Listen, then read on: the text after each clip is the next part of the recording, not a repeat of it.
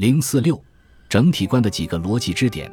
为了适应于探索本体论哲学的实践功能的需要，王弼第一次把体与用提升为一对哲学范畴，用来论证自己的整体观。他说：“凡有之为利，必以无为用。”老子著一章：“古所以能统三十夫者，无也；以其无能受物之故，故能以寡统众也。木、直、必所以成三者，而皆以无为用也。”言无者有之所以为利，皆赖无以为用也。老子著十一章：无之为物，水火不能害，金石不能残。用之于心，则虎似无所投其爪脚，兵戈无所容其锋刃，何威待之有乎？老子著十六章：何以得德？由乎道也。何以尽德？以无为用。以无为用，则莫不宰也。故物无焉，则无物不精；有焉，则不足以免其生。万物虽贵，以无为用，不能舍物以为体也。舍物以为体，则失其为大矣。所谓失道而后德也。以无为用，则得其母，故能己不劳焉，而物无不理。老子著三十八章：高以下为基，贵以贱为本，有以无为用，此其反也。动皆知其所无，则物通矣。老子著四十章。从这些言论看来，王弼并未达到尔后中国哲学中的体用亦如体用一元的思辨高度，但其中蕴含着极为可贵的集体即用的思想的萌芽，却是毫无疑义的。王弼认为，无虽然无形无名，看不见摸不着，与有形有相的万物不相同，但绝不是空的，而一定是实的。正因为它是实的，所以才能以寡统众，水火不能害，金石不能残。实际上，它就是使万物得其所得的本体。如果万物舍弃了无，就会丧失自己的本体，不足以免其生。这个无，并非孤悬于有之外，而就在有之中。就无为有之所本的意义而言，王弼提出了以无为本的命题。就无为有之所以为利的最高依据的意义而言，王弼又进一步提出了以无为用的命题。这两个命题的综合，就是即体即用的思想。所以王弼说：“万物虽贵，以无为用，不能舍物以为体也。”王弼十分重视本体的实践功能。所谓“万物虽贵，以无为用，不能舍物以为体也”，意思就是万物不仅以无为用，而且以无为体，体是根本。用是由此体而自然生发出的实践功能，因而有体必有用，体与用紧密连结，不可分割。在老子著中，虽然体用对举仅有三十八章注一例，但是集体即用的思想却是随处可见的。例如他说：“故充而用之，又复不盈，岂为无穷亦以极矣？”老子著四章：“无为于万物，而万物各适其所用，则莫不善矣。”老子著五章：无物不成而不劳也，故曰用而不勤也。老子著六章：道之出言淡然无味，若无所终然，乃用之不可穷极也。老子著三十五章：上德之人为道实用，用夫无名，故名以笃焉；用夫无形，故形以成焉。老子著三十八章：用义以治轻耳。非用轻以轻也，守义则轻不失，用轻则恐裂也。故为公之母不可舍也。老子著三十九章：用夫自然，举其至理，顺之必吉，为之必凶。老子著四十二章：用水之柔弱，无物可以易之也。老子著七十八章。这些言论所说的用，都是本体之用，用不离体，体不离用。正是由于本体具有如此强烈的实践功能，所以才值得人们去着意追求。何晏的《无名论》曾说：“夏侯玄曰：‘天地以自然运，圣人以自然用，自然者道也。’由此可以看出，在曹魏正始年间，站在高层次从事哲学探索的人们，都在追求一种能够用之于实践的本体论。夏侯玄以自然范畴为中介，连结了天与人。”其所谓“天地以自然运”，意思就是以自然为体；圣人以自然用，意思就是以自然为用。何晏把自然归结为道，使这个命题的本体论的意义更为显豁。但是，究竟何为自然？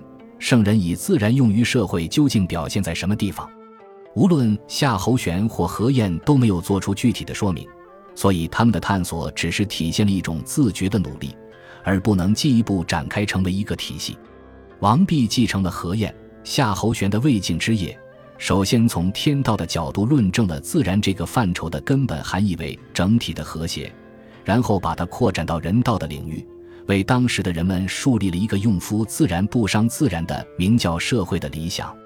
在他的整体观的几个逻辑支点中，以自然与明教这一对范畴最富有时代气息。王弼所推出的天人心意，主要是围绕着这一对范畴来展开的。老子二章：天下皆知美之为美，斯恶已；皆知善之为善，斯不善已。故有无相生，难易相成，长短相较，高下相倾，音声相和，前后相随。王弼注说：“美者，人心之所尽乐也；恶者，人心之所恶极也。美恶有喜怒也，善不善由是非也。喜怒同根，是非同门，故不可得而偏居也。此六者，皆陈自然，不可偏举之名数也。”王弼和老子一样，把整个世界看成是由矛盾对立的两个方面所结成的统一体，因而所谓自然。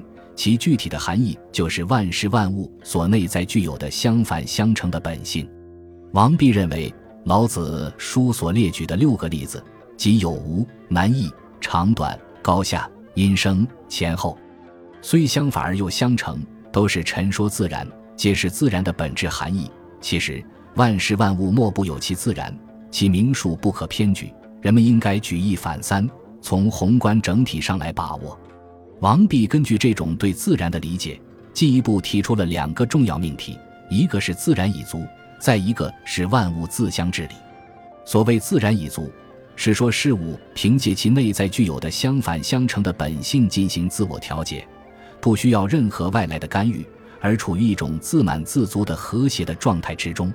所谓万物自相治理，是说宇宙作为一个大的整体。其组成的各个部分相互依存、相互制约，也具有自我调节的机制，因而同样不需要任何外来的干预，其存在的状态也是自满自足、完美和谐的。他说：“夫燕雀有匹，鸠歌有酬，含香之民必之瞻求，自然已足，义之则忧。故畜服之足，何以结合之境？”老子著二十章：天地任自然。无为无造，万物自相治理，故不仁也。天地不为兽生雏，而兽食雏；不为人生狗，而人食狗。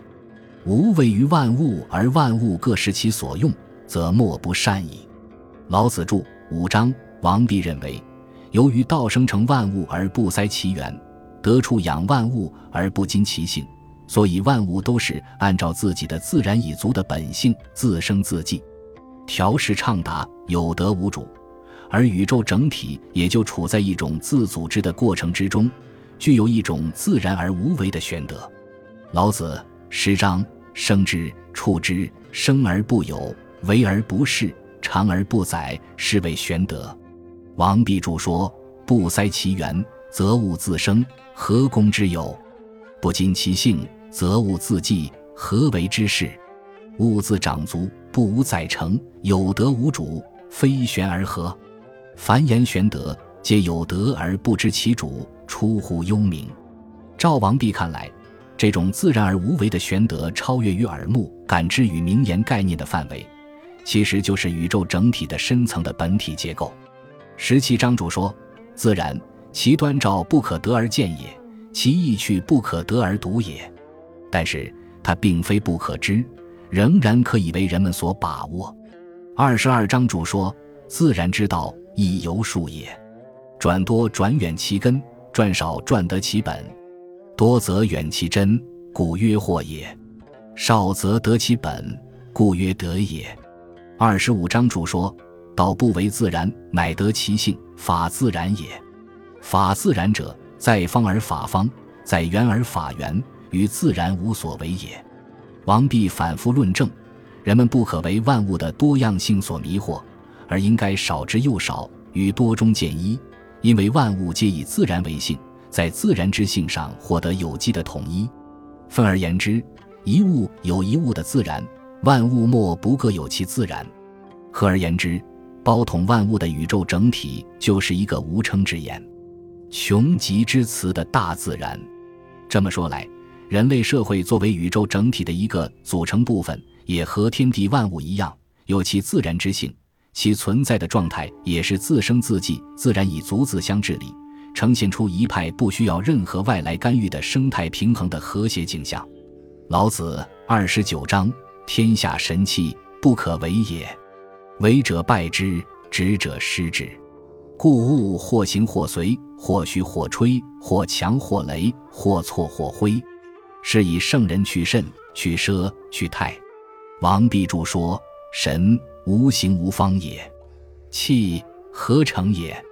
无形以和，故谓之神气也。万物以自然为性，故可因而不可为也，可通而不可执也。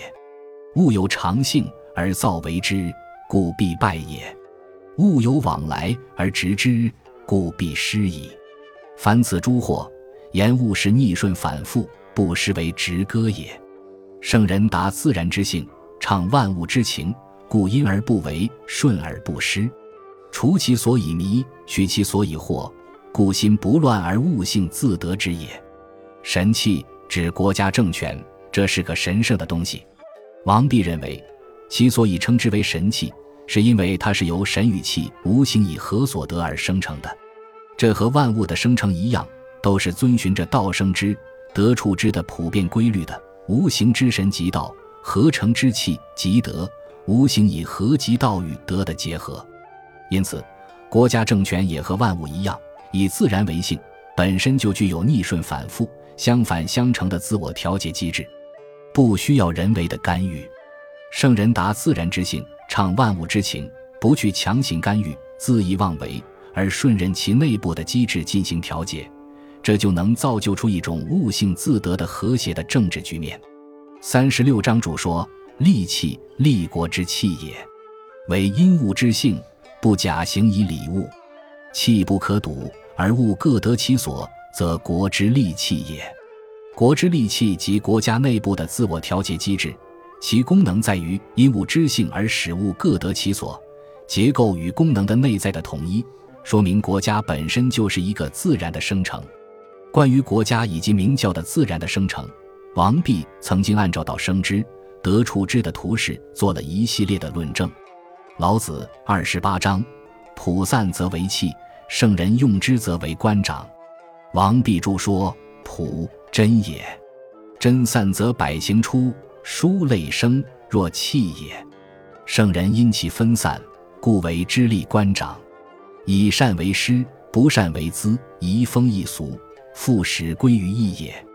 老子三十二章：使志有名，名义既有，夫义将之止。知止可以不殆。王弼注说：使志为普散使为官长之始也。使之官长，不可不立名分以定尊卑，故使之有名也。过此以往，将争追刀之末，故曰名义既有，夫义将之止也。虽任名以好恶，则失智之母也。故知止所以不殆也。朴就是道，道必散而为气，这是一个自然的生成。道与气的关系就是整体与部分、无限与有限的关系，二者是彼此蕴含的。如果说到以自然为性，则百行出，书类生之气也莫不以自然为性。因而人类社会各种以正名定分为中心的尊卑等级制度，其本来的状态是合乎自然的。但道为无形，气为有形，有形则有分，分则不能统众。老子著四十一章。所以，人类社会的名分等级制度，只有在得到守朴的圣人的领导之下，才能全其自然，移风易俗，复始归于一。如果不是这样，采取人为的强制手段来推行明教之治或者明法之治，就会驱使人们去争追刀之末，从而失其自然。破坏了社会整体的和谐。这就是王弼的“明教本于自然”的中心思想，也是他的天人心意的精髓所在。王弼继承了中国传统的天人之学的基本精神，一方面由人道上溯天道，同时又由天道返回人道，通过自然与明教这一对范畴，把天与人紧密连接起来。其所谓自然固然侧重于天道，但也包含着人道的内容；其所谓明教固然侧重于人道，但也包含着天道的内容。